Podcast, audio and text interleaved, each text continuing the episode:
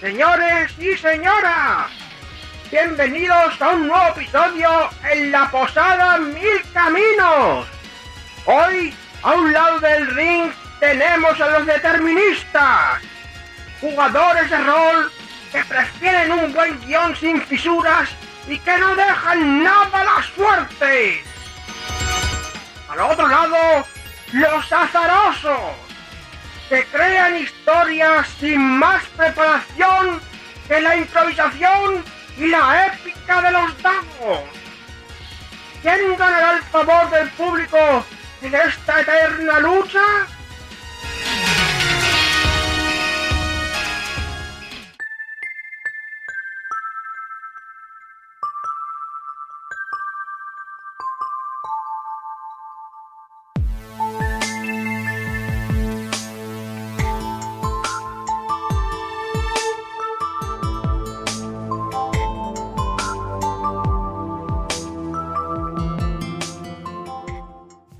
Hola, bienvenidos a todos oyentes, bienvenidos a todos parroquianos y parroquiana. Hoy estamos en un nuevo año eh, y vamos a hablar de un tema mm, que trae mucho mucha polémica aquí entre los parroquianos, ¿verdad, Miguel? Poquito, un poquito de polémica. Pero casi nada, ¿no? Es sobre, vamos a hablar del azar y el determinismo, o sobre si nos gusta más el azar y el determinismo, si es más conveniente, si no... Bueno, va a ser un poco tertulia, ¿vale? Entonces, bueno, para ello me acompañan, aparte de Miguel, eh, Sergio por aquí, Muy buenas. eh, Claudia Buenas. y Jorge. Hola, ¿qué hay? Y bueno, como digo, va a ser un podcast no demasiado con sin demasiados cortes y porque quiero que sea un poco más fluido. ¿no? El tema es un poco, en fin, no diría farragoso, pero da para que, que, se, que haya muchas intersecciones de opiniones y conceptos diferentes. D- Dilo, dilo claramente para que nos tiremos de los moños. Nada, pero es como que estamos en la barra del bar y tal, de la taberna y es. Es que estamos en la barra de la- de la Ahí voy. posada. Entonces vamos a opinar, pues. Sí, bueno, eh, quiero deciros además que estáis, estáis aquí en la Posada Mil Caminos, que es un podcast sobre juegos de rol y, y- y friquismo aledaño. Y bueno, pues quiero, también quiero dejar por adelantado que todo lo que vamos aquí a hablar van a ser opiniones un poco, porque el tema no, no hay una realidad total o una verdad sobre qué es lo- Absoluta. Sí, sobre qué es lo mejor para, para vuestras partidas o cómo queréis gestionarlo para vuestro grupo y demás. Nosotros vamos a hablar desde nuestra perspectiva, porque bueno, eh, algunos somos ya bastante veteranos eh, y a veces nos hemos encontrado con cosas que pues, nos chocan o que nos gustan más o que quizá incluso podamos descubrir qué es lo que realmente nos Y porque interesa. nos gusta debatir. Sí, sí, pero bueno, que está bien para saber posicionarnos un poco también, ¿por qué no? Y bueno, yo quería empezar primero, antes que nada, hablando un poco sobre eh, la realidad, sobre esto del azar y el determinismo, ¿no?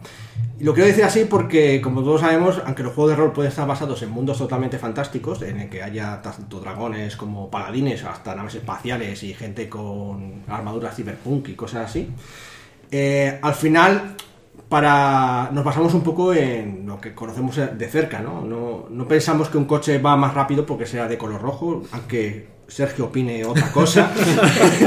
no, no. El rojo corre más siempre. La bala escarlata. No es un rasgo que puedes poner al color para a- al coche para que para que corra más. Pero bueno, a lo mejor algún sistema lo podría podría hacer, ¿no? Pero sí que había leí alguna vez algunos artículos sobre eso, ¿no? Sobre que al poner rasgos y tal al- a, un personaje, a un, a un mundo o, o aspectos como pasan en el, en el Dresden, en Fate, pues hombre, tienen que ser más o menos algo que, que- que nos entre, que entendamos, que, que tenga un sentido, ¿no? Aunque sea dentro del mundo, ¿no? Que, que tenga un concepto. Entonces, bueno, empezando por eso, quería hablar un poco sobre la realidad, sobre eso de, de qué es el determinismo y el azar. Claro, pero un poco para los oyentes, Pablo. Entonces el podcast va a girar en torno azar versus determinismo. En los juegos de rol va a ser más metafísico. Va a Yo, ser yo no más- digo que sea, yo no digo que sea un, un enfrentamiento. Realmente es más bien eh, Un análisis. Un análisis, sí. Más bien va a ser un análisis y además yo en realidad ni estoy ni en contra ni una cosa de la otra. En realidad, a lo mejor considero más una cosa que la otra, que hay gente que me ha dicho que soy muy determinista y a veces que soy muy aceroso y bueno, eso luego lo hablaremos.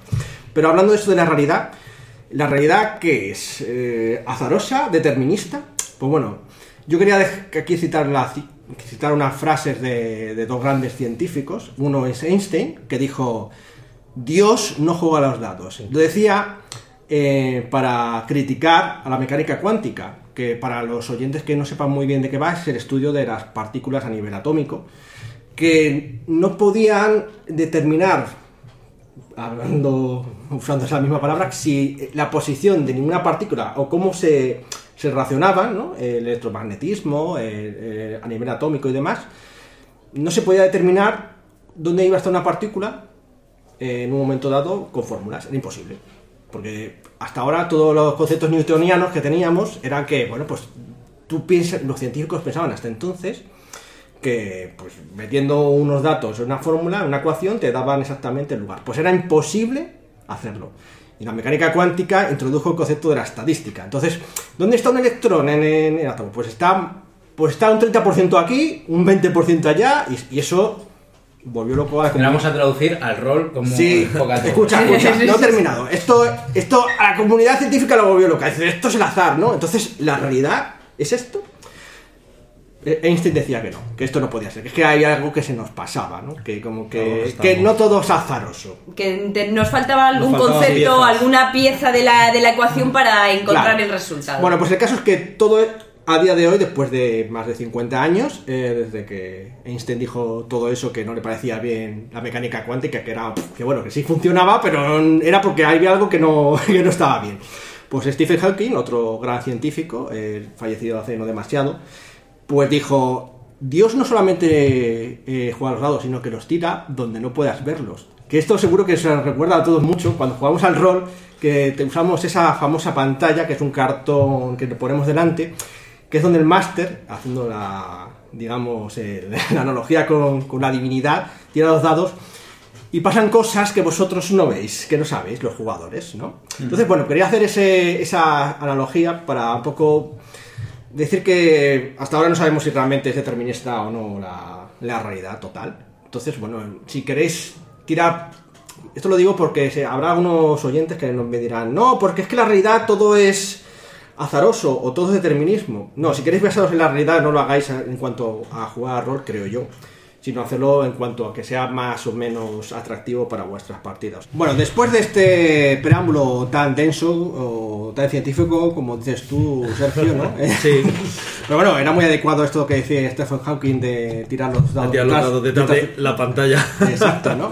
Bueno, el caso es ese, que me gustaría un poco que me dijeseis... mm, primero, porque yo con esto discuto mucho con Miguel, y dice, no, es que para mí los juegos de rol son esto, pero para ti serán eso, los juegos de rol. Pero para vosotros, ¿qué son los juegos de rol? ¿Los juegos de rol tienen necesariamente, Hombre, para- obligatoriamente, te- será más o menos azarosos? ¿O contad de alguna manera? Cuéntame en cuanto, en cuanto a este asunto del azar, de que, de que yo como cuando hago de narrador o de director de juego determine lo que te va a pasar, o tú mismo determines lo que te va a pasar sin tener en cuenta los tirar. dados, simplemente quizá como mucho teniendo en cuenta los valores que tienes en tu ficha, o más bien lo que has pensado sobre el concepto de tu personaje. ¿Te parece, cómo, cómo lo ves los juegos de rol en ese aspecto, Sergio? Eh, un juego de rol determinista. Eh, me cuesta verlo, ¿eh? porque toda la vida me la he pasado tirando dados. O sea, toda mi vida rolera me la he pasado tirando dados. Y es verdad que ahora las corrientes han cambiado un poco, pero yo ya vengo de hace unos cuantos años donde, donde me, me cuesta ver, eh, aunque tiene sentido, ¿no? que si soy muy bueno en una cosa, esa cosa me salga. ¿no? Si me paso ocho horas todos los días eh, cambiando ruedas a un coche, no voy a tener que hacer una tirada para cambiar la rueda a un coche. Probablemente lo sepa hacer y ya está, ¿no? Pero sí que es verdad que, que, claro, entonces se convierte. ¿En qué se convierte una partida si no hay un componente de azar, ¿no? Un componente de fallo. Porque es verdad que yo sé cambiar una rueda, pero a lo mejor ese día fallo. Claro, yo Pongo mal el tornillo, se me escapa. Más que por eso, eh, algunas personas, eh, lo hablaba con otro compañero el otro día, ahí estábamos en la pollería, que me decía que para algunas personas el, un juego de rol en el que no puedes, digamos, saltarte un poco lo que quieren el director de juego, el narrador, ¿no? Mm, Parece como que está determinado Es de, una de- de antes. gráfica. Sí, como que fuese fuese un videojuego porque está determinado de antes por un guion. Pero cuando tú tiras, Parece que no. parece que el- ahí pierde el control el narrador durante un instante y parece que tú tienes... Es falso, porque el falso. control lo tiene el azar, ¿no? En todo caso. Y aún así Pero, el eh, azar te va a dar si te sale o no te sale muchas veces. Entonces el narrador puede tener las dos opciones valoradas. Bueno, o sea, a lo mejor a ti te parece que.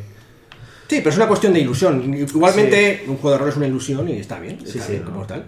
como, como tratarlo como eso. Pero entonces, a ti te pasa un poco eso, quizá. Que... A mí me cuesta ver sin ninguna tirada, o sea, yo no sabría cómo jugar sin ninguna tirada, sin meter nada de azar. Sin meter nada de azar, Me, ¿no? me cuesta, me cuesta verlo, porque como a lo mejor se pierde un poco de emoción, ¿no? Eso es una cosa que me gustaría luego profundizar el asunto de la emoción, porque es verdad que eh, cuando parece que está todo totalmente determinado, en plan, Claro. si, eres, si bueno con la espada, pues vas a ganar siempre, pues Claro. qué emoción hay en eso. y si ¿verdad? soy muy malo con una cosa, pues nunca lo voy a hacer, y ni lo intento, o, o no lo hago, o no sé muy bien cómo...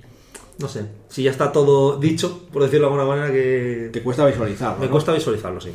Bueno, y respecto a estas cosas del azar también, incluso hay cosas como crear personajes eh, completamente del azar. Eh, no sé si tú, Jorge, has jugado alguna vez a un juego en que te hayas hecho el personaje totalmente del azar. La llamada de Cthulhu sé que has jugado alguna vez y, y sabes que las primeras ediciones, mm, la única opción que te daban sin usar, eh, digamos, reglas caseras era para usando tirando datos, ¿no? Entonces, Sí, no, así es. No Totalmente. podías plantearte el personaje de antes, sino que directamente... Hombre, podrías ir con una idea.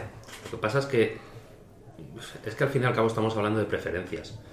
Iba a decir que ibas con tu idea, tú tirabas los dados, y en función de los resultados que obtenías, pues podías hacerte lo que querías o tenías que abrir un poquito la mente para, digamos, enfocar el personaje en otros derroteros a los que tenías en la cabeza y eso puede resultar muy estimulante y divertido o puede ser un coñazo, hablando mal y pronto. Frustrante, Por- ¿no? claro, para según el tipo de jugador, a lo mejor alguien tiene muy claro lo que quiere ser y, y dice, ¿y qué hago con estas tiradas yo ahora?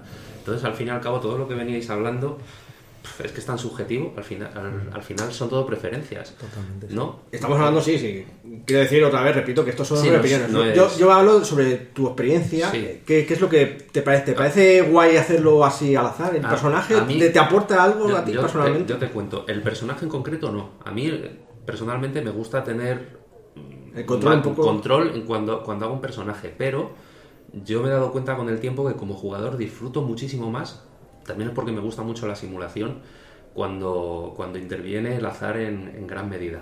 Sí, lo sé, lo sé. Por eso te he preguntado, quería, está bien que estés aquí en este, en este podcast porque sé que te gustan mucho los juegos así de, de mesa, de rollo simulación, como el XCOM, eh, o bueno, sí, como el HeroQuest y demás, ¿no? Que, que Sí. azar completamente, Claro, ¿no? Pero, pero fíjate, ahí bueno, estás hablando de un tipo de juego muy concreto, pero llevándotelo al rol, yo te- eso- me refería a eso. Yo jugando al eh, pues el- este sistema tan antiguo que, que bebe del Rolemaster, el del Señor de los Anillos, Sí. el MERP, eso era, vamos, Dado te ponías a tirar dados en las tablas y ahí pasaba Sí. lo que pasaba. Pues a mí, sobre todo, eso, enfocado a los combates, porque es que el combate es puro caos al fin y al cabo. Son tortas volando, Mm. Es- te es- puede pasar cualquier cosa. Entonces, Eso te molaba. eso me gustaba y de hecho considero que es un acierto aplicar eso. Lo que pasa es que como, como director de juegos, tras a lo mejor pierdes a alguien así de por un espadazo mal dado y te quedas diciendo, Yo- "Ostras, yo me acuerdo ¿cómo que- reconduzco esto ahora, ¿sabes? Pero, pero Me acuerdo que pasaban cosas raras como que podías perder la oreja disparando un tu flecha, arco. un arco, sí, si piciabas, Si te podías llevar la oreja o, o enchufarle a un compañero que tuvieras cerca. Ocurrían cosas también un poco raras, pero esto era más por el rolemaster, más, más que Sí, por el azar en sí claro, mismo, claro. en plan de que en una tabla pues le das un capón y dice, pero si estoy pegándole a los pies. ¿cómo?". Sí, bueno, ya, pero es- eso ya depende del sistema que uses, como, como tú bien has dicho. Sí, es un poco así como complicado, Mm, ¿no? claro. O sea, que sí que te gusta un poco el combate que haya caos. Un poco no, me gusta mucho. Mucho y, de, caos. y- y de hecho me gusta la letalidad y el, y el azar. Porque, La es que el- letalidad. porque- el- es que el combate es eso. Y entonces yo lo que sentía cuando, cuando jugando al Señor de los Anillos, por ejemplo, me, me metía en una aventura o algo, es que podía pasar cualquier cosa. Y, y no había nadie detrás con un guion. Mm. Evidentemente lo había, ¿no? Pero también recuerdo que el director de juego en, en- en esos casos en concreto no se ceñía mucho al guion, se, se ceñía más A casi a, pasando. a tablas, tenía un bosquejo, digamos, y a mí eso me resultaba muy estimulante y, y emocionante, porque, porque es que era como echarte a la aventura totalmente. Y si te, te, te lías- sacabas la espada para pegarte con alguien, sabías que podías salir escaldado de allí, ¿sabes? Y si juegas con una persona que es muy determinista, sabes que, bueno, tienes cierto margen de maniobra y puedes, puedes salir bien parado, siempre y cuando no hagas mucho el, el cafre. Hay que decir que hay jugadores que mm, lo del determinismo y la aleatoriedad a veces te defienden una cosa u otra según lo que les conviene. Según ¿sabes? sí. Hombre, claro. A, a- a mí me gusta mucho la, la simulación y el azar, porque claro, cuando te matan al personaje así como en esa primera, pues te quedas diciendo, hostia, qué, qué putada. Pero A, a mí me hace mucha gracia, sí, porque hay algunos jugadores que, que efectivamente, cuando se enfrentan a algo que saben que lo tienen crudo, se ponen muy narrativos. Esto es como lo de lo de lo que hacen los banqueros, ¿no? Que socializan las ganancias y, y- no, socializan de las ganancias. Exacto, pues igual. Dice, cuando la cosa está jodida, dice, bueno, vamos a ir por la parte narrativa, ¿no? Dice, hombre, soy muy bueno con huyendo, pues salgo corriendo sin tirar. Dice, ¿cómo que sales corriendo sin tirar? No, no, tira, a ver si... No. No, pues fíjate, fíjate. esto o lo otro. Entonces, Yo- en ese aspecto, que porque a lo mejor a veces, de hecho, cuando, cuando hablamos incluso de tirar detrás de la pantalla, como dice, decía Stephen Hawking, ¿no? Sí. A veces el narrador, para que la historia continúe, porque claro, puede pasar eso que decías tú del tiro, Del tiro mal dado el tiro mal que- dado que no, no estaba previsto y que queda fatal. tal. Claro. Entonces, eh, llevado en ese caso, en lugar de dejar que el jugador lo que le dé la gana, diciendo, bueno, me vuelvo narrativo y tal, sino dices, no, no, tira detrás de la pantalla a ver qué pasa, ¿no? En algunas circunstancias Sí, y tal, para claro, que. a ver, eh, en todo, eh, esto es aplicable a todo, no solo en el rol. El término medio suele dar bastante buenos resultados. Entonces hay que saber dónde poner la línea roja para que no se convierta eso en un disparate. Claro. ¿Sabes? Claro, que no sea estar toda la tarde Eh, tirando dados y que no sea estar toda la tarde sin nada de azar, sin eso nada de emoción. Ahora, Yo creo que de todas formas hay, hay, del- hay una, una diferenciación que ha hecho Jorge que me ha gustado bastante, que que ha hablado de el azar en el combate. Es decir, hay ciertas tareas que mm, el tirar dados parecen superfluo. Eh, si tú estás jugando a Chulu, has llegado a una habitación, quieres investigar y el investigador te dice, miro debajo de la cama a ver si hay algo, y el director de partida sabe que debajo de la cama hay algo, mm, que te diga, tira a ver si lo encuentras, me parece un absurdo. Porque le has dicho, voy a mirar debajo de la cama. Si el, jugador llega y te dice, llego a la habitación y busco, tira, tira dados a ver si encuentras. Pero, entonces, en situaciones más, menos de combate, ¿sabes lo que te quiero decir? Sí que puedes jugar de manera más narra- narrativa, más determinista, más no sé qué, y no y evitarte los dados si tienes un, un grupo que se preste a ello jugando y te, te- fue en combate ya es verdad que sí que es más complicado porque como dices tú el combate es caos en sí mismo y además no solo el combate es caos sino que tienes gente enfrentándose una a otra y entonces qué va a ser yo a ver si lo describo mejor que tú y entonces como lo he descrito mejor que tú te he ganado la partida no Bueno, que algo- vamos a vamos a quitarnos los piques vamos a tirar el dado y que el dado decida y así no tenemos problemas Sin embargo, hay juegos que incentivan un poco eso. Sí, sí, sí. Quizá- sí que sí que meten un poco, siguen teniendo un poco de azar, porque efectivamente al final eh, dice, te disparo, pues no esquivo, mm, ¿por qué? Pero aún así meten en algunos, en algunos de los sistemas más modernos, pues lo que yo llamo un poco postmodernos, ¿no? Meten modificadores que pueden que pueden, digamos, eh, crearlos los jugadores, no solamente el narrador, ¿no? Porque el narrador habitualmente es el que decía, pues bueno, como estás en una cuesta, tienes un bono más 4 por Sí. atacar desde arriba, por ejemplo, ¿no? Con, con un arco. Pero hay otros que ya, como por ejemplo el Fate, o bueno, el PvP no lo conozco, pero supongo creo que también va un poco por ese rollo, ¿no? Puedes crear tú las situaciones que te den la ventaja para ganar ese combate con mucha facilidad. Por ejemplo, pues, los aspectos que tiene el Fate, ¿no? Dices, pues creo una, creo una ventaja, que además se llama en el Fate crear ventajas y demás. Sí, mm, sí, eh, digamos, tienes esa posibilidad, pero también, eh, digamos, que no es me invento una mesa de donde no hay. Es decir, tienes la posibilidad de que si hay una mesa, manipular esa mesa para crearte una ventaja con ella. Pero no puedes hacer que la mesa aparezca porque ha aparecido. Y además pasa una cosa. El Fate hay una cosa que tiene que, que te lo dicen todo el rato, que las cosas se hacen acu- por acuerdo. Si los demás jugadores, sí, sí, sí, si los demás jugadores dicen te estás rayando, Pues es que te estás rayando. te estás rayando y no lo vas a hacer. Pero bien sabemos que hay jugadores, ya sé que hab- hablamos ya de un poco de jugadores tóxicos y tal, que eso deberíamos dedicar también un podcast algún día a todo ese asunto. No, no tóxicos, sino particulares, vamos a Sí. llamarlos particulares, ¿no? Que bueno, o, o que son especialmente hábiles con ese con la manipulación de, la- de la escena o de las personas, mejor dicho, ¿no? Para, para conseguir lo que quieren.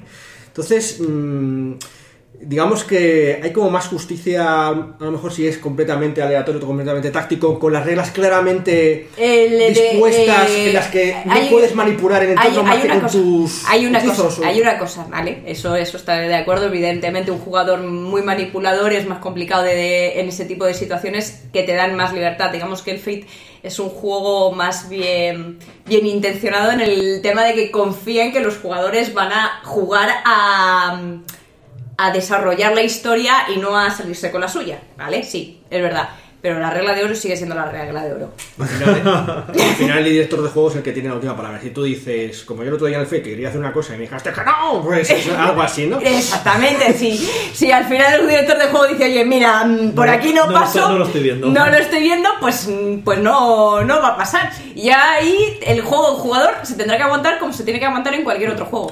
Y hablando de aguantarse, estoy viendo a Miguel que se está aguantando muchas Sí. palabras y quiero dejarle paso para que nos cuente cuál es su experiencia al respecto de esto de- del determinismo y el azar. Si a él, ¿Cómo lo ve? ¿Cómo lo ve en los juegos? O sea, habéis hablado de tantas cosas. Te, te A ver doy... cómo intento darle forma a todo lo que se ha dicho. A ver, yo creo que el problema no, no es problema. La controversia entre azar y versus determinismo. Yo creo que en el fondo tiene que ver, es como un poco ha dicho antes Jorge, que tiene que estar equilibrado, o sea, utilizado en su justa medida, a mi modo de ver.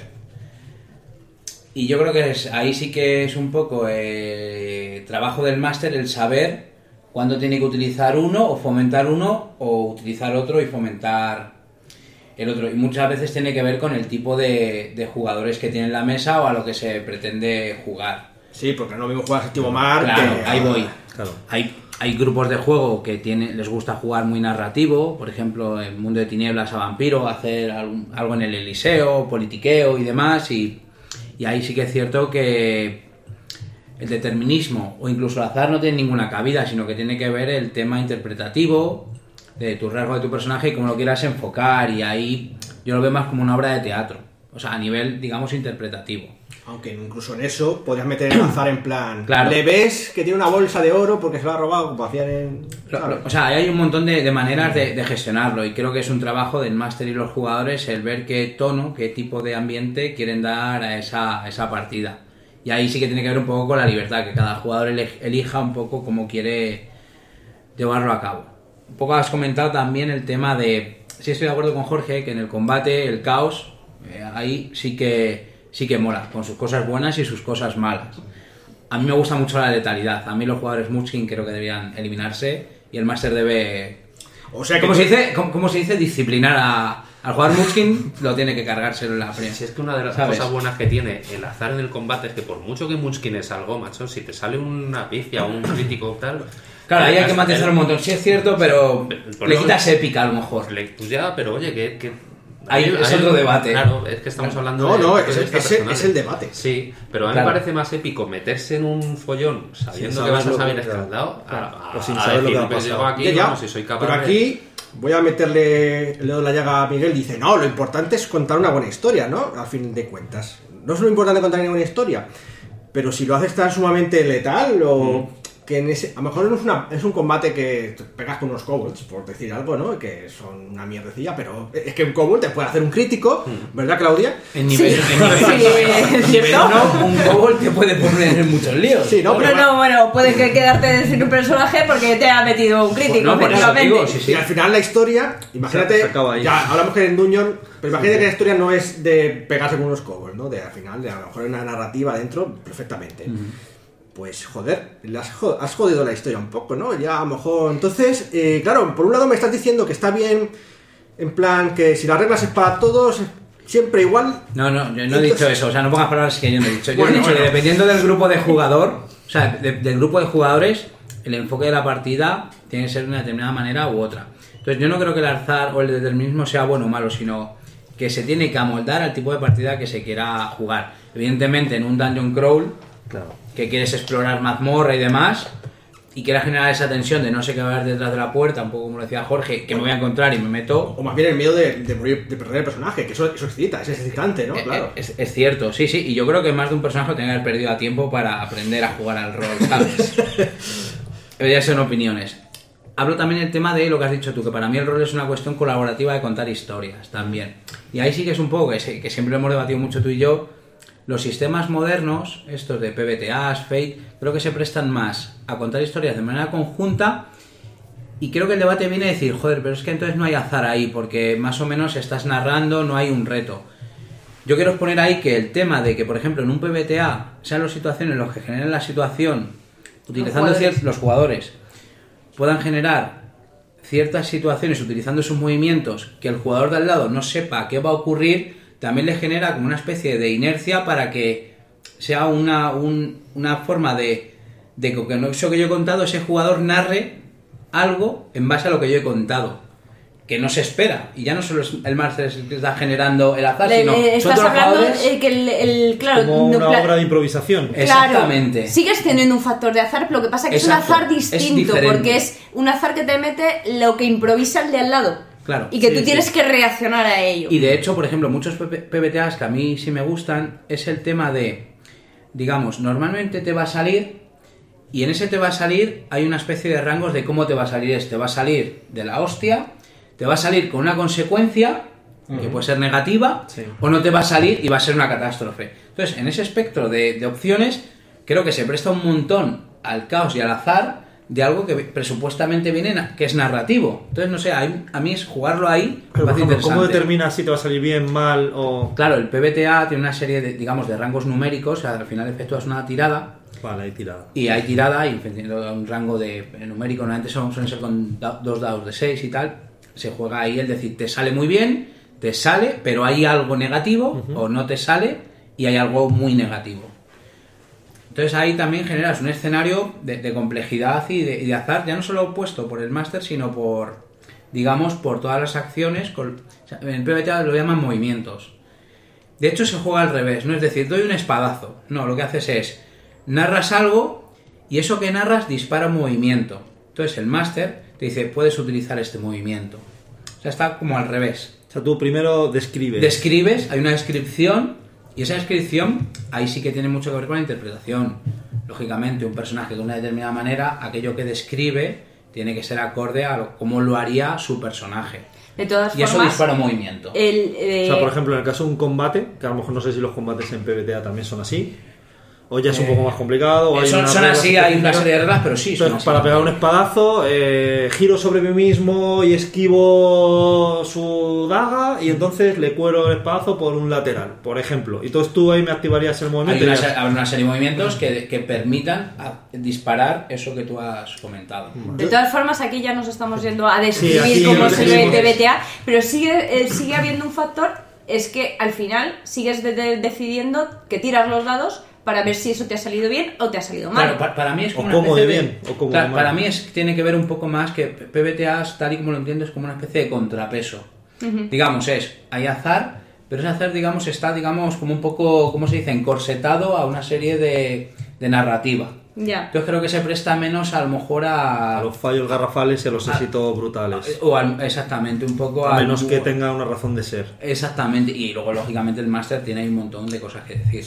En realidad, por lo que me estáis contando, no he jugado en un PBTA todavía, sí. pero eh, se parece bastante un poco al séptimo mar, porque también a me eh, recuerda mucho, realmente tienes determinado tu valor, tu, la potencia que vas a tener durante el turno, o incluso durante una escena entera de, de tus acciones, y luego las administras un poco narrando, y obviamente el más eh, narrador también te puede consentir o no algunas cosas y efectivamente y, y bueno pues puedes digamos incluso en el séptimo mar puedes decir en el Fate creo que también Sí. decir fracasar a propósito Exactamente, exactamente. porque luego te da una serie de luego digamos como, que- como algo así como el karma como que te da un punto de héroe en el caso del séptimo mar en el caso del Fate te dan los puntos de, De Fate destino, de destino, claro. Es. es el- el- tú estás aceptando que te. un contrapunto como decías tú ¿no? Claro, por eso yo lo veo como con contrapesos. A mí me mola, o sea, en el sentido tal y como lo veo, que en un juego de rol fracasar, dices, joder, pues no me sale eso que quiero hacer, pero a lo mejor es que el enfoque es,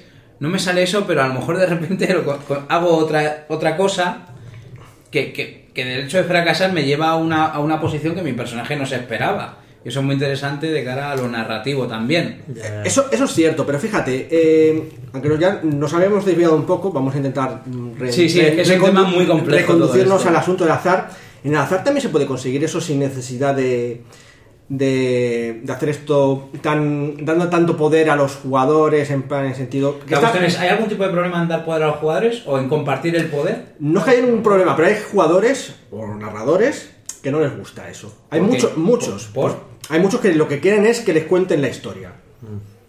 Claro, pero esa ¿Sabes? historia está predeterminada. Pero que ahí volvemos otra vez de todas predeterminada formas. entre comillas, pero él, él la manipula, ¿sabes? No quiere, él no quiere decir un poco en plan hago el espacio, no, quiere que cuando le salgan los dados lo que sea, o cuando use su hechizo, que el director de juego, el narrador, el Dungeon Master le diga, pues tu hechizo le hace esto con las consecuencias y todo eso, no lo hace él, ¿no? Entonces, bueno, mm, Pero ahí volvemos de todas formas a lo que se ya se ha dicho antes. Tú tienes que ver el grupo de juego que tienes. Claro. Incluso a lo mejor a veces dentro del grupo de juego, ¿qué jugadores tienes?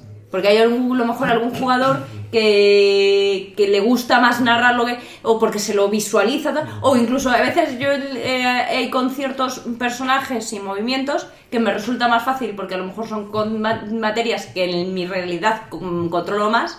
Y entonces a lo mejor te digo, eh, tiro el hechizo y cómo fríe el hechizo, pues no lo sé describir porque no lo- me lo me imagino, pero te digo, le mete una patada voladora y esa te la describo perfectamente porque, mm, bueno, vale, patadas voladoras son muy difíciles, pero he hecho alguna. Entonces, el- ese tipo de cosas sí que es verdad que es- dependes mucho del grupo de juego que estás en ese momento, ¿no? Es como muy personal, como decía Jorge. Cla- Claro, hay eso que has dicho tú de, digamos, en un turno te dice el máster, ¿qué haces? Eh, tiro este hechizo. Y al final eso se convierte en una tirada, un umbral de, digamos, de dificultad, te sale o no te sale.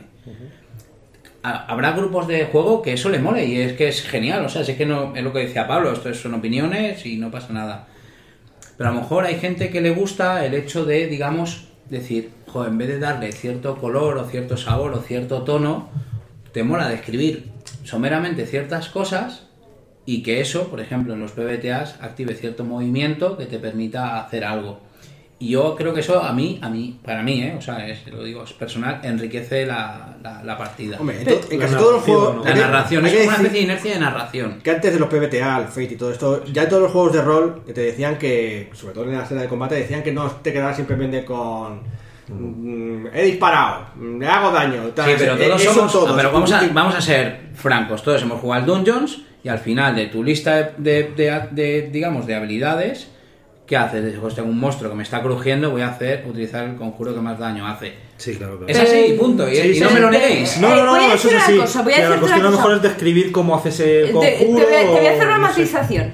Con los hechizos, normalmente es tiro el hechizo. Ujú. Pero tú has tenido un guerrero que tenías cuatro o cinco maniobras, entonces decías, pues ahora paso por aquí y ahora hago no sé qué. Hay ciertos, eh, dentro de un mismo juego, hay ciertos personajes o cuestiones que se prestan más a una narrativa que otros. Sí, sí, sí, yo lo que digo es decir que al fin y al cabo, o sea, y es lo que hablo siempre con vosotros o con Pablo, o sea, para mí el rol es una narración conjunta. Y me suda el sistema muchísimo, me suda la regla muchísimo. Y puedo entender, y de hecho pasa, que gente que el sistema es importante, les gusta subirse los niveles, les gusta ponerse puntos en las cajitas, y ya está, es así. Y pero que creo que hay muchas maneras de jugar al rol.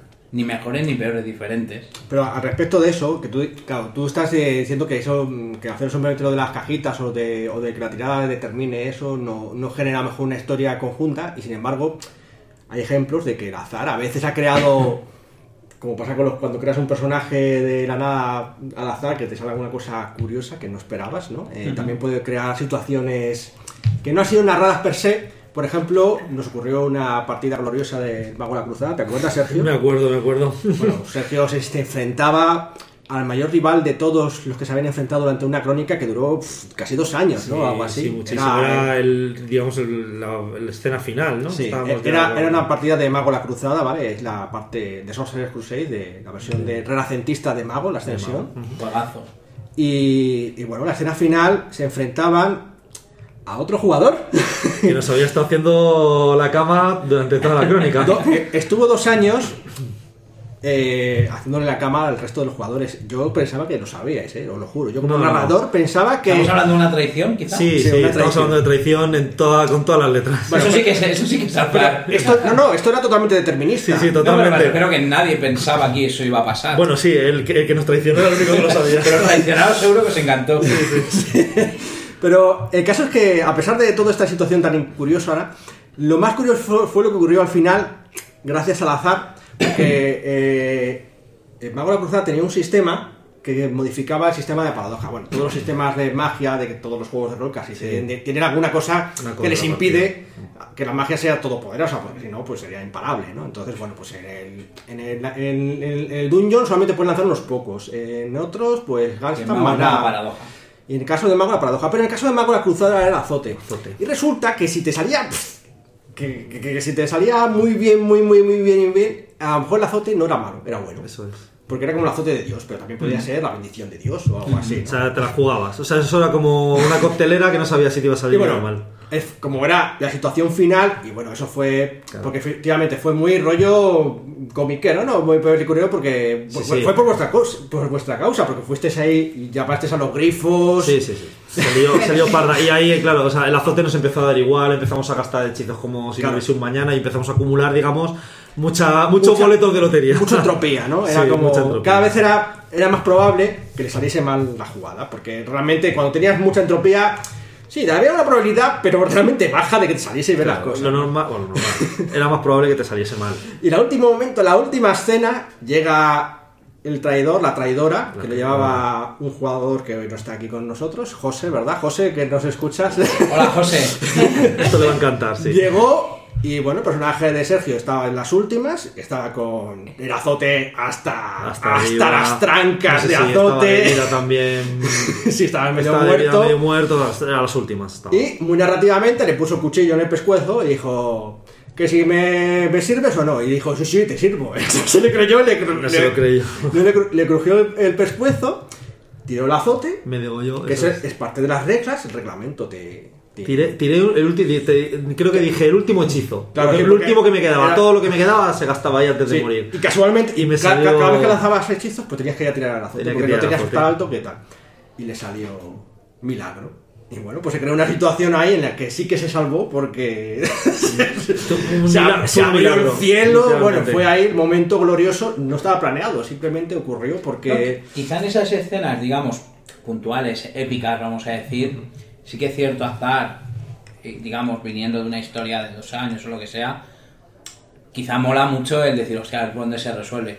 Pero en el Mago la Cruzada o Mago la Ascensión, es lo que hablamos siempre. Todos, me- a mi modo de ver, creo que cualquier sistema, digamos, bueno, es bueno porque tiene sus contrapesos. Precisamente en Mago, lo que has dicho tú, si los magos pudieran tirar todos los conjuros que les diera la gana, ya sea con azar o Sí, sin pero azar, eso hay algo que le está, digamos, poniendo un contrapeso. Pero eso es parte del sistema, por eso dices, a mí me da igual el sistema. Pues hombre, yo creo que no da Pero, igual el pero ahí, sistema. ya, ahí ya no estás hablando, ahí estás hablando de un equilibrio de las reglas, no estás hablando del azar y del Claro, claro, claro, no, no, claro, digo que hay sistemas que esa, digamos, azar absoluto o determinismo absoluto se, digamos, se encorseta o se regula por, por los contrapesos del sistema. Hombre, yo creo que todos los sistemas regulan. Es, inevitable, regulan, es porque inevitable porque, eh, por vamos a ver, es si, si tú llegas y haces un juego que es completamente azaroso, ¿vale? Al final es un aburrimiento, o sea, porque dices... O, o depende del grupo. ¿eh? No, no, no, No, pero, pero yo estar creo... tirando para absolutamente todo. es Estar tirando para a lo todo es una locura. eh, te- mira, una, co- termi- yo creo que terminas hasta el analizar de los dados y además es que solo por pura estadística tiras tantas veces que muchas cosas no te van a salir bien y te vas a terminar hartando de ello. Entonces Porque vas a decir, equilibrio. claro, y por eso Dependerá. volvemos el De hecho, a eso quería. Ahora está, digamos, quería seguir la siguiente sección, por decirlo de una manera, sobre, sobre si el azar o el, o el contrazar, el determinismo, eso es divertido. Y lo digo en el sentido de que, por lo que yo veo, en la mayoría de los juegos de rol eh, que se han ido actualizando, eh, tanto la leyenda de los cinco anillos, Mundo de Tinieblas, eh, Dungeons and Dragons, con lo de las ventajas, Fate o PBTA, me da igual, todos tienen una parte de azar, todos han tendido a que eh, de alguna manera las cosas que se te dan bien más o menos no sea tan dispar, ¿no? Como que No sé tan polarizado. no es tan polarizado, no sea tan cara o cruz, no como pasaba la llamada de Cthulhu que buscabas libros y Con un 90% y no te salía y, de y- y no había matices, como tú dices en PBTA, ahora casi todos los juegos de rol hay matices, aunque no sean en el PBTA, en el Fate lo hay, en el Sí, mundo de sí. tinieblas hay matices, porque como hay niveles de grados de, de éxito o de fracaso, ¿no? Entonces, mm, todos han tendido un poco como, como a eso, y sin embargo, eh, el azar eh, parece que ahora sí, mucha gente sigue considerándolo como extremadamente divertido. Podemos verlo con lo de las casas de apuestas y la cosilla y tal, que lo usan mucho para pues, atraer a la gente y tal. O con lo del combate, que parece que esa sensación de que no tienes el control, que es el caos y puedes morir por una mala tirada, también, también genera cierta diversión. No considero las casas de apuestas un buen ejemplo. Las casas de apuestas ten en cuenta que triunfan en no el azar, azar puro, no en el tiro las cosas en, el, ca- en la ruleta, sino el apuesto en el partido que yo, porque los equipos son así, creo que va a salir este mejor o peor, en el apuesto en el... en- son Bueno, pues el casino, si Casino. prefieres. pero el casino está ahí, tiene un público, pero no es lo que realmente triunfa en los, los juegos de, de, de, de- de- de las apuestas. Algo te quiero decir. Es verdad que hay un Quiero decir que, que creo que esto del azar a la gente en general le, Mm. le llama un poco. Es como una, una especie de atractivo. en general, vamos a ver, el poder azar- conseguir algo con poco esfuerzo porque te ha salido a tirar No, no, no. Yo creo que ahí está un poco el, el- el riesgo. El de. No sé qué. me- el- hay mucha gente que tiene cierta emoción, o sea, pasión por el riesgo. Y el no sé qué va a pasar. Les mola, les pone, les. Igual que le, hay otra gente que le pone los deportes de, de riesgo, precisamente. tal. Entonces, eso de no sé qué va a pasar, les gusta. Pero es cierto que a lo mejor ese hay gente que le gusta ese no sé qué, qué pasa y hay otra gente que dice eh, el no sé qué, pa- qué, qué va a pasar mm, al final me, te- me te- me terminan hartando porque hay situaciones donde no me creo que esto me salga así entonces ahí volvemos otra vez es muy personal Pues antes de pasar a lo siguiente, me gustaría tú, Jorge o Sergio, que no habéis hablado mucho ahora en este apartado, ¿esto del azar os gusta? ¿El riesgo este de que puedan matar al personaje y el caos y eso? os lo- Yo, yo te lo he dicho al principio, Sí, me o sea, parece que, que sí, claro que sí. De hecho, eh, bueno, es lo que decían mis compañeros al fin y al cabo, que en según qué situaciones, yo creo que es incluso coherente coherente. Pues hablando de eso, quería. Ya nos, falta poco para terminar. Sobre un poco sobre la justicia del azar. Yo me acuerdo a veces cuando vimos la mayoría aquí la película de Batman eh, con dos caras, eh, Harley Dent. Harley, Harvey Dent. Harvey Dent, perdón.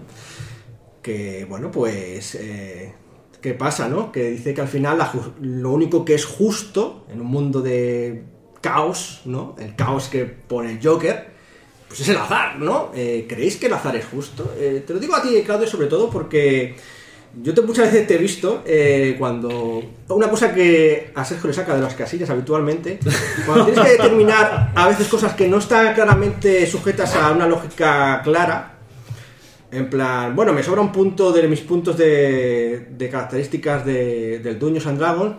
No sé si ponérmelo en destreza o en inteligencia. Y en lugar de ponértelo en destreza o en inteligencia, como a ti te salga de las narices, mm, dices, "Pues voy a tirar un dado. Y eso le pone muy nervioso Sí, a es verdad. Sergio. Me, me crispa eso un poco, es ¿Por qué, por, qué, por, qué, por qué eso? ¿Crees que es justo? ¿Es porque crees que es justo? ¿Eres como Harvey Dent? No, eh, no eh, te voy a decir una cosa. Yo hay una cosa, hay muchas veces que dices, no sé si quiero esto o, o lo otro, y cuando ha- alguien toma la decisión por ti, dices, no me ha molado.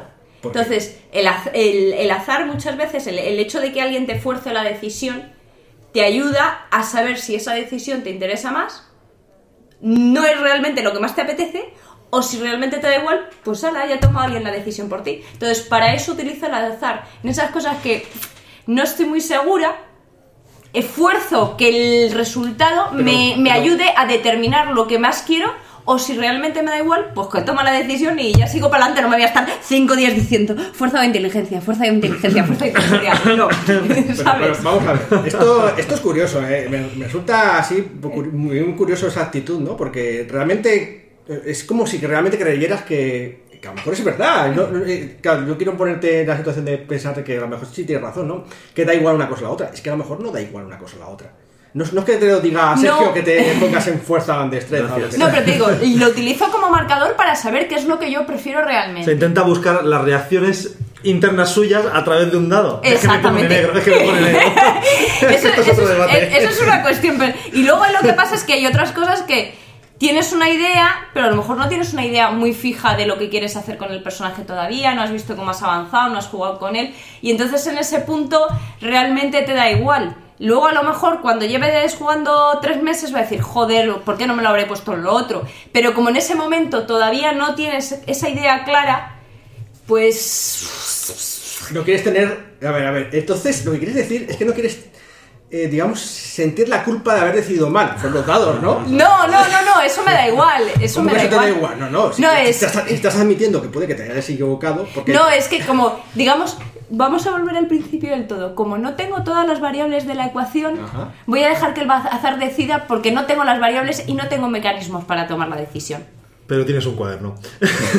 para ir apuntando para Bueno, bueno, pero eso eh, también un ajedrecista no tiene todas las variables de la ecuación, pero aún así se puede tiene que hacer. jugar. Se la tiene que, que, que abstraerse. Sí, pero estamos hablando de un puto punto. O sea, no estoy hablando de cinco, la ficha entera, estoy hablando de un puto punto, ¿vale? Entonces, es que en el fondo... Claro, bueno, yo te he dicho lo de punto, pero no lo haces solamente con un punto de No, la ficha. claro, Lo has hecho en muchas más, en muchas más ocasiones. Bueno. Esto es como que te encuentras. Yo no te doy a lo mejor muchas otras opciones. Te digo, pues está al lado de la izquierda o la derecha. ¿Cuál coges?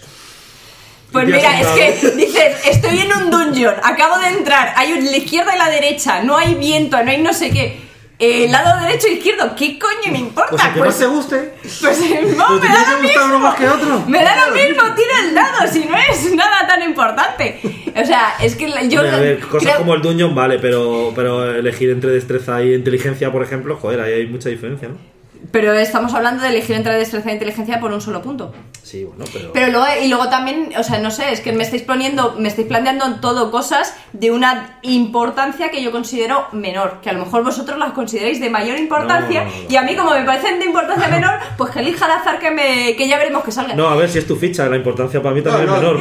Yo solamente me pregunto si es por descargar tu culpa el azar. en un No, en no, tu- no, no, no, eso no. decisión. Eso no. Bueno, y esto, esto me lleva a otro punto. Ya más allá de, de ese punto de Claudia y sus características, por ejemplo, eh, jugando un PBTA, es, el jugador es mucho más responsable, ¿no? Porque Sí. el azar no Interviene tanto. no interviene tanto, con lo cual la responsabilidad recae mucho más sobre el jugador. En el sentido de, De a la hora de la narración. lo que ocurra. Claro, a ver, o sea, un poco. Eso es. No es que yo sea un experto en PBTAs, o sea, sí que es cierto que creo que cambia un poco el paradigma de Claro, cara claro. A, la, a la partida. Lo, los PBTAs yo creo que eh, lo, lo- lo que aportan un poco es que el peso de la narración se reparta entre el máster y los jugadores. Sí, que no Entonces, a lo que voy, un PBTA con jugadores a lo mejor que no les guste o que no se sientan cómodos, puede ser un rollo también. Pero yo creo que lo que aporta el, el, el PBTA es que un jugador que quiere interpretar bien a su personaje, y cuando digo bien es digamos un Sí. poco coherente a lo que cómo va a ser ese personaje, los movimientos le, le van a ayudar, digamos, a cuando esté narrando, el poder dispararse una serie de cosas que ese personaje, ese jugador quiere que ocurran en la, en la partida. Es decir, si es un personaje violento, todo lo que va a narrar serán cosas que vayan pasando de manera eh, violenta. Lo que me gusta del PBTA, o sea, realmente, aparte de todo esto, de compartir la narración y demás, es lo que os contaba de los contrapesos también, que como bien ha dicho Pablo, ocurre un poco en todos los juegos. Es, te sale, pero hay una consecuencia. Y la consecuencia negativa no se ve como algo negativo per se, sino que se ve como algo narrativo que Aporta a que avanza la historia. Exactamente. Es que lo del PBTA lo que hace es que todo lo que sucede hace que avance la historia, sea bueno o malo, lo narre el máster o lo narren los sí, jugadores. las situaciones que montan los jugadores. Claro, exactamente. Yo creo que los PBTA no es para todo el mundo, no porque sean difíciles ni nada de eso, sino porque, Porque, es como todo. Hay gente sí. que le gusta el fútbol, hay gente que le gusta el baloncesto y pues, yo sé, Sí, bueno, cada uno también un poco lo que decía Pablo, ¿no? Eh, Hay que gente pues- que viene a que le cuenten una historia, viene a ver la peli, tirando cuatro Pero ahí voy a ser un poco. No hago al diablo. Eh, vienen a que te cuenten una historia. Y es lógico, y Sí. eso mola. Pero es que si esa historia te la cuentan cuatro, mola más que que te la cuente uno. Eh, sí, poco- o sea, yo tengo muchísima curiosidad por los PBTAs. ¿eh? De Pues, hecho, hemos a ver hablado. si hemos el hablado- año que entra, vamos, este año. Por lo que me han contado, muy parecido a Séptimo Mar. O sea que más Sí, o menos yo- ya, yo- ya yo- está. Ya yo está. he jugado a Séptimo No, y, Mar y lo que y estoy leyendo, lo que estoy eso. leyendo de la leyenda No nueva. Por- por- pero tú no has jugado poco Séptimo. Mar la última edición. Os he visto, no, no lo he jugado, pero no me parece que un PBTA sea séptimo mar. Pues que todo lo que le has contado es como Séptimo Mar. Ya, ya lo veremos. Ya lo veremos. Lo ya lo dejaremos ahí para futuros podcasts. Bueno, pues ya se está haciendo casi la hora, así que vamos a ir a las conclusiones, si os parece bien. Quiero que me contéis un poco al final qué es lo que os gusta, os gustaría en cuanto al azar y todo esto, eh, ya más o menos después de todo lo que hemos hablado. eh, ¿Qué, qué es lo que... ¿Cuánto cantidad de azar, cuánto cantidad de determinismo, si todo azar, todo determinismo, eh, cómo lo veáis, ¿no? Solamente en el combate, cosas así. ¿Qué, Pues, qué me dices? Sergio? Mira, yo creo que todo lo que hemos hablado al final, en el término medio está la virtud. Entonces, creo que utilizar el azar, por ejemplo, lo que decía Jorge, combate, creo que es un ejemplo claro de a lo mejor eh, donde buscas esa emoción o esa imprevisibilidad que pueda pasar cualquier cosa. Y a lo mejor buscar en un cuarto, si digo que miro debajo de la cama, joder, pues estoy mirando debajo de la cama, no me hagas tirar ahí a lo mejor. Entonces, a lo mejor es una combinación de ambas, y yo creo que un poco los, los juegos modernos a lo mejor van un poco por ahí, porque algo de dados se tiran, pero a lo mejor no es tan... No sé. O sea, a lo mejor un poco en esa línea, ¿no? Entonces, esa combinación de las dos cosas creo que puede dar un buen resultado. Bueno, bien. Esa es tu opinión, está bien. Claudia, ¿cuál es tu opinión? ¿Cuál- ¿Cómo lo ves tú? Bueno, eh, pero realmente Sergio creo que ha hecho un buen resumen de lo que hemos estado hablando.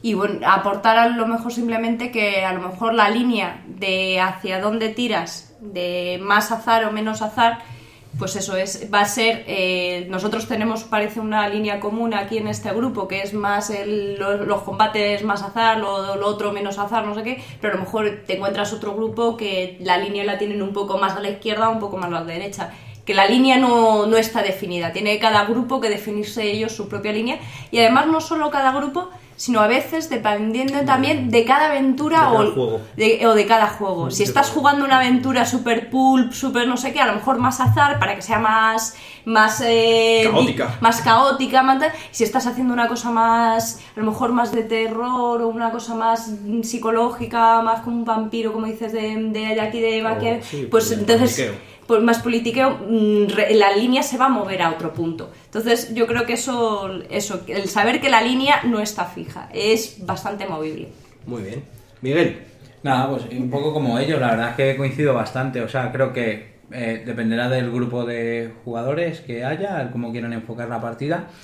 Y, y en el punto, o sea, lo del término medio. O sea, no creo que, que una cosa sea mejor que la otra. Lo que sí que mola, yo creo, a mi modo de entender, es sacar a los jugadores de su zona de confort. O sea, en el sentido de utilizar las herramientas para que te da el azar o el determinismo para eso. No Pero todos, po- no, no todos los jugadores se sienten cómodos con eso. ¿eh? Pero- pues Claro, eso y, pero- entonces yo creo que voy ahí. O sea, un poco un jugador que espera que pasen ciertas cosas, el máster, eh, romperle los esquemas para que con el azar o un determinismo en un momento dado, que no, pues nárramelo o lo que sea, o cómo harías esto y qué ocurre de esta manera. Creo que es lo que realmente mola. Y sobre todo, abusar mucho de algo al final lo que hace es que ese algo se convierta en algo cotidiano y aburrido. Entonces, hay que saber mezclarlo, es un buen cóctel. Jorge. Pues poco más que añadir de lo que ya han dicho mis, mis compañeros. Eh, al final, yo lo que sí recomendaría a los jugadores es que probasen a, a la- a hacer las dos cosas. O sea, que de repente una aventura de una sesión o uno de las que sean, que dijesen, venga, pues vamos a hacer algo en plan aquí cañero y con mucho azar y a ver qué pasa, y justo lo contrario. Quizá les ayude a, a definir el punto en el que están. Pero en cualquier caso, esto eh, yo, yo lo aplicaría en función de la situación, como ya han dicho mis compañeros. Si el máster detrás de la pantalla tuviese un potenciómetro en el que a la izquierda de todo es determinismo y a la derecha es azar, pues cuando llegan las tortas, pues para un lado. Y cuando se está investigando, pues para el otro. Y, en el, y ti- tienes que estar jugando con eso a lo largo de la sesión para, para encontrar el equilibrio y que la cosa fluya. Y Bueno. voy a añadir un detalle que no hemos mencionado mucho, pero que ahora mismo me acabo de acordar, que no solo el, el az- el azar tiene un factor positivo, ya hemos dicho positivo, de tal de riesgo de la emoción, pero también tiene un factor negativo de que estábamos hablando, que los juegos modernos intenta... eh, Los sistemas modernos. los sistemas modernos intenta como mitigar un poco que es los fracasos absolutos o los mega éxitos. que Al es- menos a menudo. A menudo. Que, que es cierto que, por ejemplo, que muchas veces hemos hablado lo de tirar los 10 dados en hombre lobo y que no salcas nada. Y entonces es verdad que el azar tiene un factor de frustración cuando no te salen las cosas que hay- también hay que saber controlar porque si no los jugadores se te van a subir por las Frustración paredes. para los jugadores y alegría para el máster. Volvemos a. No es lo bueno para ti, lo malo para No, ti. no, no, no necesariamente, porque a lo mejor si el máster necesita que la historia avance en un, en un cierto aspecto, que los, que los jugadores estén pifiando todo el rato no le conviene.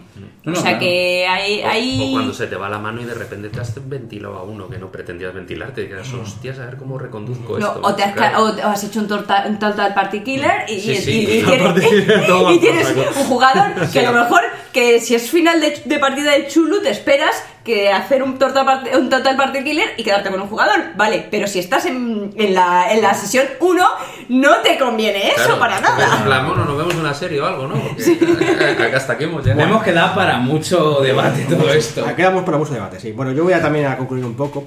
La verdad es que, en cierto modo, es verdad que hay que adaptarse un poco a- tanto al- a la historia que quieres contar, porque no lo vemos en Timomar y puede ser perfectamente probable que alguien su- suba por las velas y pegue saltos sin hacer una tirada, a lo mejor, entre barcos, Exacto. porque tiene sentido, ¿no? Que, pero a lo mejor en la EMA de Cthulhu, si saltas a un tren andando, pues deberías a lo mejor tirar por a ver si, si te vas a caer, por darle un poco de caos, ¿no? O, o que falle automáticamente, puede ser también. No obstante, ya digo, también a mí me he encontrado con cosas eh, como que yo siendo el mismo narrador que como me conocéis, hay gente, eh, fuera de lo que jugado fuera de este grupo, que me consideran más azaroso o más determinista en función de sus experiencias previas. O sea, yo mismo no soy igual en la perspectiva de otras personas. Hay personas que me consideran que soy mega ultra narrativo. Y hay otros que dicen, es que tiras muchos dados. Y digo, "¿Cuál- A ver si os ponéis de acuerdo. No, es muy sencillo. El que no tira ningún dado considera que tiras muchos y el que tira muchos dados considera que tiras pocos. Es la perspectiva. Sí, sí, yo me he encontrado algunos que jugaban mucho juegos rollo PBTado, estos hiper mm, narrativos y eso, eh, y decían, "Mm, ¿cuánto? Y se me aquí algunos, me, alguna vez me había dicho, joder, ¿qué? Ni una puta tirada, ni un puto combate. Esto es como... Eso va a traer discusión, lo estoy viendo. Eso, eso, eso siempre ha, ha sido así, ¿no? Pero bueno, el caso es que efectivamente, en general, pues yo creo que tenéis que ajustarlo un poco, como dice Claudia y el resto de los parroquianos, eh, al, al grupo, ¿no? A- y también sí probar un poco todas las cosas, porque a veces puede que simplemente no sepáis qué es lo que os gusta realmente, ¿no? A lo mejor resulta que, que gusta más, más aceroso, o más narrativo y tal. Pues Hay puede gente que- haber días, ¿no? Hay un día que me levanto con ganas de entrar en el dungeon y otro día con ganas de narrar. Eh, Yo en general veo que la mayoría, no lo digo solamente por vosotros, en general, la mayoría de los jugadores son bastante perezosos para contar historias. veo más... Entonces lo de que añadan tal, porque a veces os intento decir, pero ¿qué haces? ¿no? En plan, ¿cómo pegas la patada? ¿Qué, qué- ¿Cómo lo narras? Y, todo, y, y- y os, alguno, algunas veces os quedáis como... Sí, yo a veces me he quedado picueto, sí, sí. También es que nosotros a veces jugamos un poco tarde más. A veces pasa eso. No, pero a mí, por ejemplo, séptimo me molaba, pero es verdad que a veces no sé qué hacer. Dice, joder, es que ya no se me ocurre nada. Bueno, pues eso, pues esa cosa, pues es que es difícil y que yo lo entiendo, que no, no todo el mundo tiene el mismo... eh, Sí, pero, pero voy a romper una de estas. Si les fuerzas a hacerlo más, y o si nos fuerzas a hacerlo sí, más, se entrena. se entrena y, y empiezas a sacar, mm, digamos... ¿Por qué crees que os hago hacer de, de director de juego? Sí, Ah. porque te aburres. Porque quiero jugar. No, no, no, no, porque te aburres no, porque se te acaban las ideas. A mí no se me acaban las ideas, jamás. Hay que democratizar la masterización. No, no, pero en realidad sí que eh, noto que los que hacen habitualmente más veces de narrador suelen ser más eh, proactivos a la hora de crear situaciones, porque eso es así. Así que no, Claudia, no solamente es cuestión de que a mí se me acaben las ideas, que también puede ser que un día diga, estoy cansado, quiero hacer de jugador, sí, que también. Pero que, bueno, que sí que que es verdad que es cosa de entrenarse, sí, efectivamente. Cuando más lo haces, más entrenas, pero a a algunos se puede ser que nunca les guste. ¿sabes? Sí, No- porque vienen a ver la peli. Es que... No, bueno, y también que no todo el mundo, joder, hay gente que pinta cuadros muy buenos y hay veces hay gente que se pasa toda la vida empeñado en pintar algo y nunca consigue sacar ni por nada decente, ni que entiendas que, que es lo que ha pintado. Pero Y bueno, ya para terminar, respecto a todo esto, ya hablaremos algún día en otro podcast sobre los juegos estos postmodernos, que les tengo ganas. les tengo ganas, pero ya de forma directa, ¿no? Yo creo que, aunque todo esto de montar la partida entre varios y tal suena muy bien, eh, en todas las que he estado, y no, no me refiero solamente a este grupo, me refiero a otros grupos, al final eso es un puto cisco que te cagas. Sale mal el 90% de las ocasiones. Pero Creo, creo que Miguel y tú va- vamos, a, vamos a empezar a retirar las cosas de la mesa. de hidromiel. Debería, esto debería haber sido, tonterías. debería haber sido vídeo hoy. señor posadero, vámonos, que Nos van a echar de la posada. Sí, sí, sí, vamos a tener problemas. Nos vemos la próxima semana aquí, en la Posada Mil Caminos. Hasta luego. Hasta Adiós. luego. Adiós.